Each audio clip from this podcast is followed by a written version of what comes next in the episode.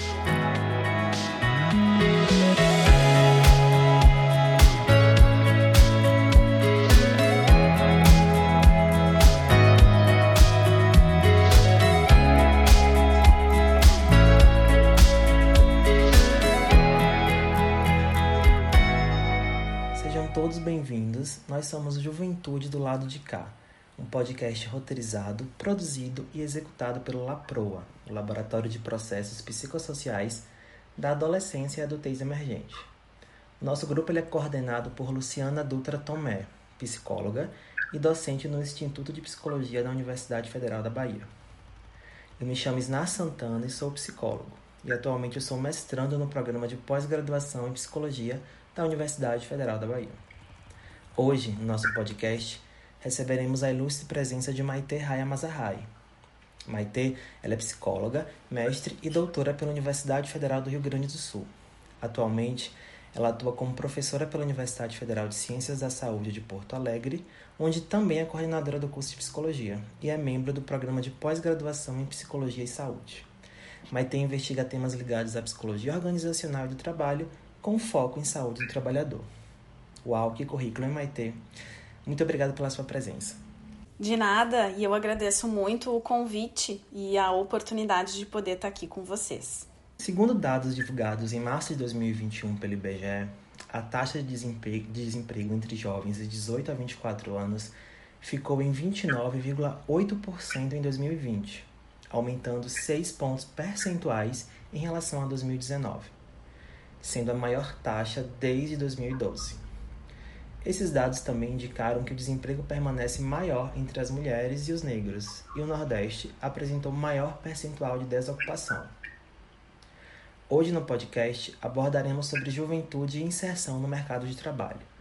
E ninguém melhor que Maite, que pesquisa justamente sobre isso, para conduzir esse debate com a gente. Bom, Maite, diante disso eu vou te fazer uma, a primeira pergunta, né? Existem inúmeros estudos que confirmam que o trabalho ele é parte relevante da nossa identidade. Sendo assim, a entrada para o mundo do trabalho acaba sendo um evento muito importante para a maioria dos jovens. Quais são as características que você percebe mais comuns, né, apresentadas pelas gerações Y e pela geração Z, quando se fala em inserção no mundo do trabalho? Sim, essa é uma pergunta muito interessante. E, na verdade, eu inicio assim a, a resposta reiterando essa afirmativa né, do, da importância do trabalho na construção da nossa identidade. É claro que a gente está falando de um processo que, que se modifica conforme a própria construção sociohistórica né, da nossa sociedade. Então, o trabalho ele não é sempre o mesmo, ele vai se modificando metamorfoseando e adquirindo novas configurações, tal como os nossos processos de subjetivação na relação com esse trabalho que também se modifica, né? Mas, independentemente dessas mudanças observadas entre as gerações, permanece a, o papel central e a relevância né, que o trabalho tem na construção da nossa vida, da nossa identidade, do nosso psiquismo não apenas pelo conteúdo propriamente dito do trabalho ou da atividade profissional da qual a gente esteja falando, mas também porque da forma como a nossa uh, sociedade está organizada, uh, é o trabalho e o fruto desse trabalho que vai nos permitir ter acesso uh, ao consumo, uh, vai nos permitir ter acesso a experiências, coisas, objetos, serviços, que todos eles, uh, ou boa parte deles, custam dinheiro. Né? Então, o que, que a gente poderia pensar agora, falando especificamente das características dessa inserção no mundo do trabalho para as gerações Y e Z. Né? Então, uh, o que a gente tem observado a partir uh, de estudos internacionais e também do contexto brasileiro é que muito mais do que apenas acesso a questões de é, sustento financeiro, independência financeira, também se busca, né, nestas uh, gerações recentes, a satisfação, buscar um trabalho que esteja alinhado com propósitos de vida, trabalhos que façam algum sentido né, com os anseios pessoais, com os valores que cada um tenha estabelecido e traçado para sua vida. E uh, isso é mais importante, por exemplo, do que um trabalho que traga estabilidade num emprego, num cargo, numa função. Então, há uma fluidez muito grande, não há uma preocupação em adquirir um posto de trabalho e nele permanecer, né? Uh, como era o anseio das gerações anteriores, geração X e, e, e as anteriores, né? Então, hoje, uh, o objetivo maior realmente seria conseguir conciliar o ganhar dinheiro, o sustentar-se, com um trabalho que traga essa satisfação e que esteja conectado com os objetivos e com os propósitos de vida. Essa seria, digamos, a principal característica, né? Nestas gerações Y e Z. Perfeito. E acredito que essa sua resposta faz um link com a próxima pergunta, né? Que no livro que você escreve, escreveu um capítulo, né? Com a, com a Luciana, que é a coordenadora do, do Laproa, o livro Adultez Emergente, tem uma frase muito interessante que vocês citam, que diz basicamente assim: os jovens eles buscam navegar pela vida, pois almejam trabalhar para viver e não viver para trabalhar.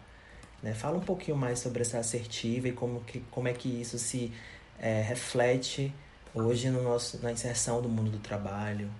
Eu acredito que essa seja uma marca uh, bem importante né, da, da geração, podemos falar da, da juventude, da adultez emergente e também dessa geração Y, que a gente pode pensar que são as pessoas que hoje se encontram até os entre os 25 e os 40 anos. Então, uh, o que a gente vê, né, comparado às, às gerações anteriores, é que houve um prolongamento desse período de experimentação, né, com possibilidades de uh, se conhecer melhor, se conhecer de forma mais ampla e também profunda, experimentar diferentes um, experiências nos âmbitos, seja do próprio trabalho, seja no âmbito dos estudos e de tudo aquilo que prepara para esse trabalho e para o ingresso no mercado, para qualquer tipo de qualificação e desenvolvimento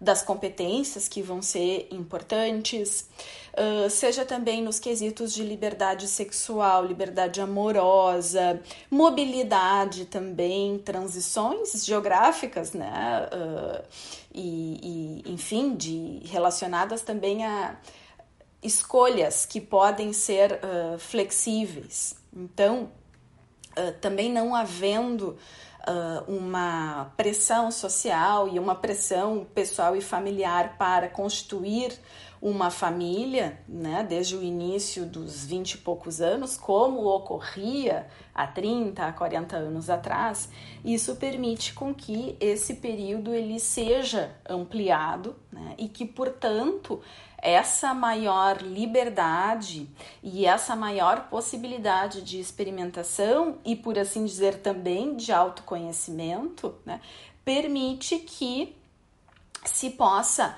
trabalhar para viver, ou seja, para usufruir de um trabalho que ele próprio seja um trabalho hum, recheado de um conteúdo hum, promotor né, de curiosidade, de criatividade, de aspectos prazerosos nesse trabalho e por isso se conecta né, com trabalhos que carreguem um potencial importante de produzir satisfação né, laboral e de vida.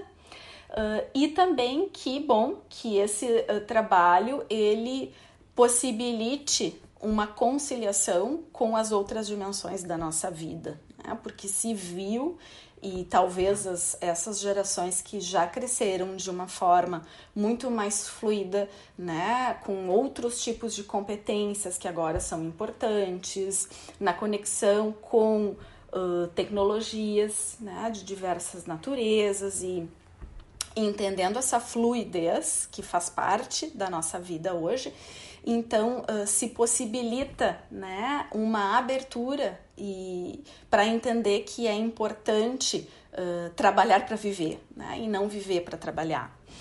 E um, isso me faz lembrar também algo que a gente uh, trabalha nesse, nesse capítulo que escrevemos sobre um, uma teoria né, do desenvolvimento psicossocial de um conhecido autor na psicologia, Eric Erickson, uh, psicanalista, que na ocasião em que escreveu o, a sua teoria, na década de 1950, a sociedade era outra, se vivia um outro momento, um outro tempo histórico, né?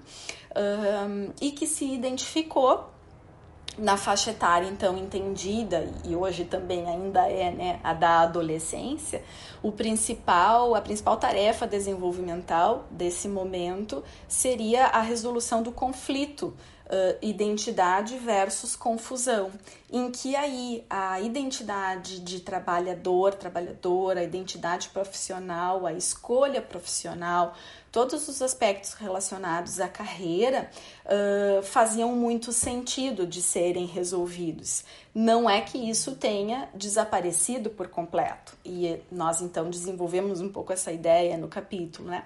Mas esse período que antes iniciava e terminava na adolescência, hoje ele apenas inicia nessa adolescência e ele se estende por muitos anos, talvez até por volta de 30, dos 30 anos.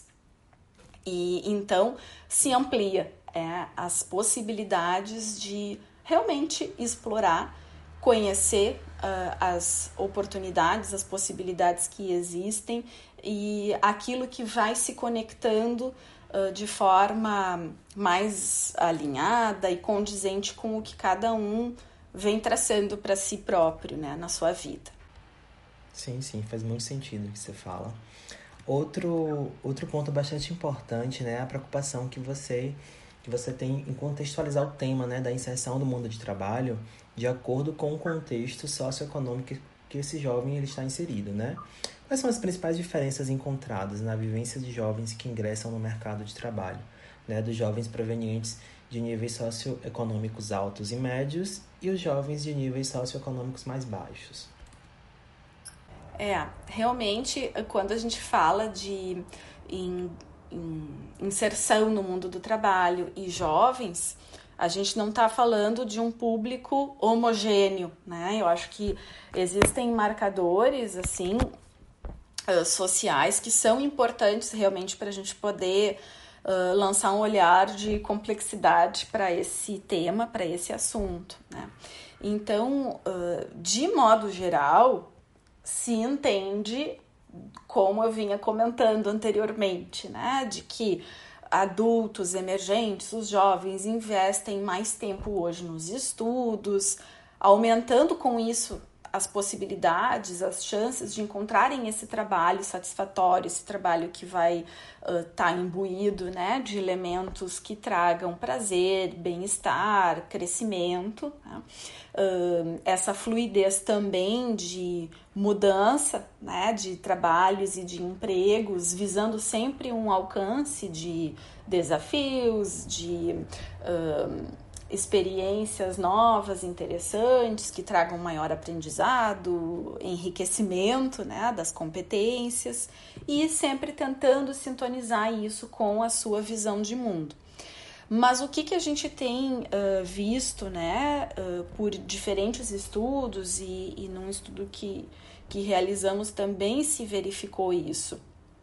Uh, essa possibilidade ela está muito mais disponível quando a gente fala de jovens de níveis socioeconômicos médios e altos. Essa ideia de ingresso no mundo universitário, de uma formação constante que vai acompanhar essa pessoa, inclusive para além da, de um curso universitário, uh, que vai envolver planejamentos, experiências em diferentes locais, por vezes fora do país, enfim, né? Se tem visto que essa é uma tendência dos jovens de níveis socioeconômicos médios, médio-altos e altos. Né? Então, os, os jovens de nível socioeconômico baixo têm mostrado nesse aspecto, não por de forma alguma culpabilizando uh, esses jovens disso, muito pelo contrário, né? Eu acho que isso reflete condições, enfim, estruturais e, e sociais que historicamente têm sido postas, né? mas uh, ainda existe esse reflexo concreto de um menor ingresso em níveis escolares mais altos, como é o caso do ingresso na universidade. Né? E diretamente conectado a isso, temos, portanto, que as experiências laborais vão ser, digamos assim, menos interessantes, menos qualificadas, mais precárias dentre né, esses jovens que têm essa escolarização em menor nível. Né? Portanto, para esses jovens de nível socioeconômico mais baixo, não temos esse ingrediente de forma tão expressiva, né, de conseguir encontrar trabalhos que tragam essa satisfação laboral hoje tão almejada, né? pela juventude, porque as necessidades de sobrevivência, de ajudar muitas vezes a custear o seu próprio estudo, necessidades de auxiliar mesmo a sua família, são imperativos. Então, diminui um pouco essa possibilidade tão grande de poder explorar amplamente, essa liberdade de escolha de, de postos laborais e, e, e, de colocações no mercado de trabalho. Então, realmente, esse é um ponto que ainda a gente nota bastante diferença, né? O estudo, ele traz alguns dados sobre a região Nordeste que não são dados muito animadores, né? Você poderia compartilhar um pouco sobre esses achados com os nossos ouvintes e, a partir desses dados, nos dizer o que podemos inferir, né, sobre esses resultados?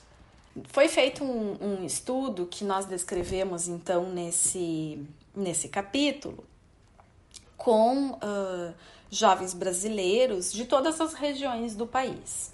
Então, nós uh, realizamos análises buscando ver diferenças e semelhanças né, entre os jovens das diferentes regiões. E o que, que se observou? Se observou uma semelhança de alguns padrões entre os jovens das regiões sul e sudeste, né, como compondo aí um bloco, e um, um bloco assim com uh, tendências semelhantes entre eles e, por sua vez, diferentes dos jovens oriundos da região Nordeste. E o que, que a gente viu de dados assim, né, uh, não animadores? Que é, o nível de escolarização dos jovens do Nordeste se mostrou inferior, ou seja, menos uh, jovens com o ensino médio concluído e ainda menos jovens uh, com o ingresso no nível universitário de ensino. Né? Então, um, Atrelado a isso, diretamente, isso se reflete na, nas possibilidades né, de inserção no mercado de trabalho. Como esses jovens eles hum, apresentam uma escolarização menor, isso significa menos qualificada, os postos de trabalho que eles ocupam também são de uh, trabalhos que requerem menos uh, treinamentos, menos capacitações, menos preparo e, portanto, são trabalhos que não remuneram tão bem, que não apresentam tantas possibilidades de crescimento pessoal, de desenvolvimento de carreira, né? E possivelmente essa situação está assim colocada na região Nordeste.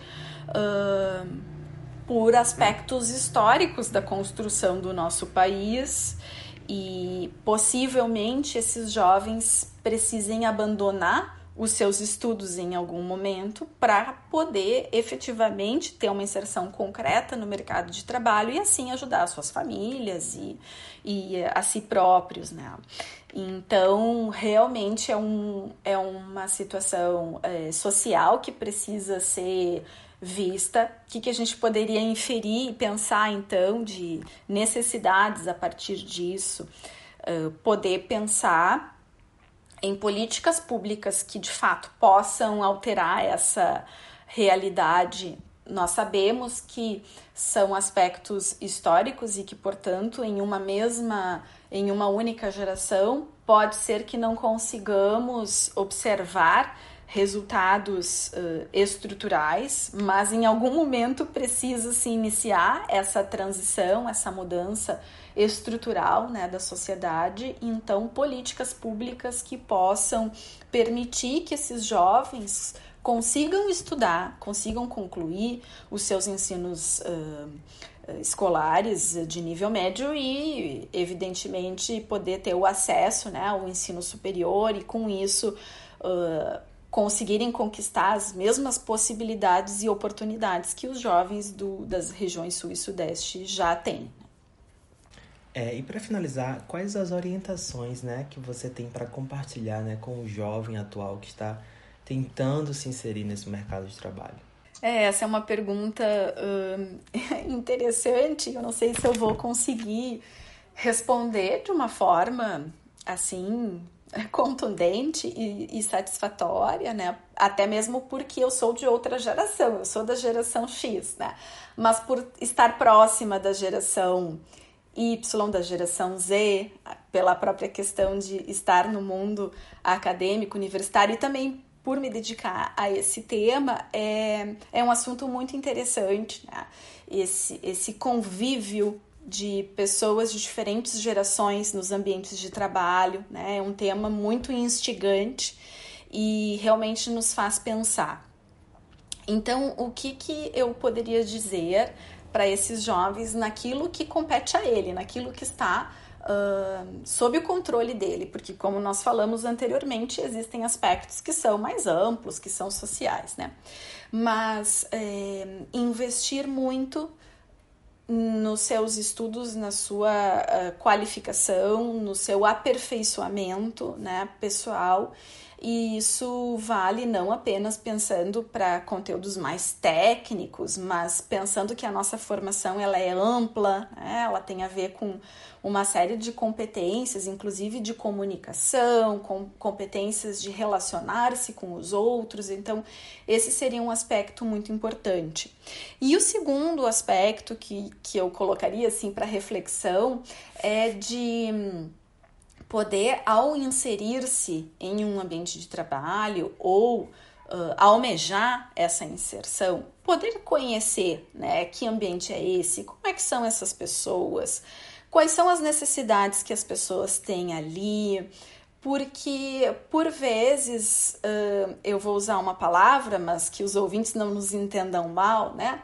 Por vezes a gente observa uh, esses jovens tão imbuídos de múltiplos conhecimentos tecnológicos com um espírito um pouco arrogante ao se deparar com gerações de pessoas mais velhas, mas que por outro lado carregam uma história de vida, carregam uma sabedoria e essa complementaridade, né, de diferentes perspectivas vivenciais, ela é muito importante. Então, que esses jovens possam chegar devagarinho, possam chegar exercitando a sua empatia, né, de conhecer, bom, o que, que se passa na cabeça das outras pessoas, que história essas pessoas carregam aí, o que, que será que eu tenho a contribuir, de que maneira eu posso ajudar né? O que, que eu posso compartilhar nesse ambiente de trabalho que vai agregar e que vai construir alguma coisa. Então, eu diria isso, assim, de entrar e situar-se, apropriar-se e realmente poder se conectar com as pessoas de maneira a, enfim, pro, promover essa diversidade no ambiente de trabalho, porque esse convívio entre pessoas pertencentes a diferentes gerações é um dos grandes desafios né, hoje no mundo do trabalho. Então, são algumas reflexões que eu trago aqui. Seria então o jovem ele não se atentar somente nos conhecimentos técnicos e também dar uma atenção especial aos, aos componentes socioemocionais, né, para lidar com as demandas do trabalho. Seria isso? É isso, é isso, né? E, um, e essa característica, esse valor da humildade, né, e de poder entender de que todas as pessoas terão contribuições importantes a fazer e assim uh, poder, inclusive, promover e facilitar uma gestão cotidiana do trabalho, que é aquela gestão feita por todos nós, de uma forma muito mais coesa e efetivamente solidária e compartilhada entre as pessoas. Perfeito. Bom, é, nós do LaProa, né, agradecemos muito a tua participação, as suas contribuições elas foram riquíssimas, tá, Maite? Muito obrigado pela, pela participação, pela disponibilidade mesmo. Eu também agradeço muito essa oportunidade, fico à disposição uh, de vocês e dos ouvintes para que a gente possa seguir refletindo sobre esses assuntos e acho que é muito interessante a gente continuar lançando olhar para esses aspectos e replicar pesquisas. Acho que esse ano de 2021, que é o início de uma nova década, que a gente possa também seguir estudando né, esses assuntos e os reflexos disso na nossa juventude e do ingresso dessa juventude no mundo do trabalho. Quem quiser conhecer mais o trabalho da Maitê, né, dá um Google acadêmico no nome dela, que vocês irão se deparar com vários trabalhos bem interessantes voltados à psicologia organizacional, voltados à saúde do trabalhador. Então, muito obrigado pela atenção de vocês. Tchau, tchau.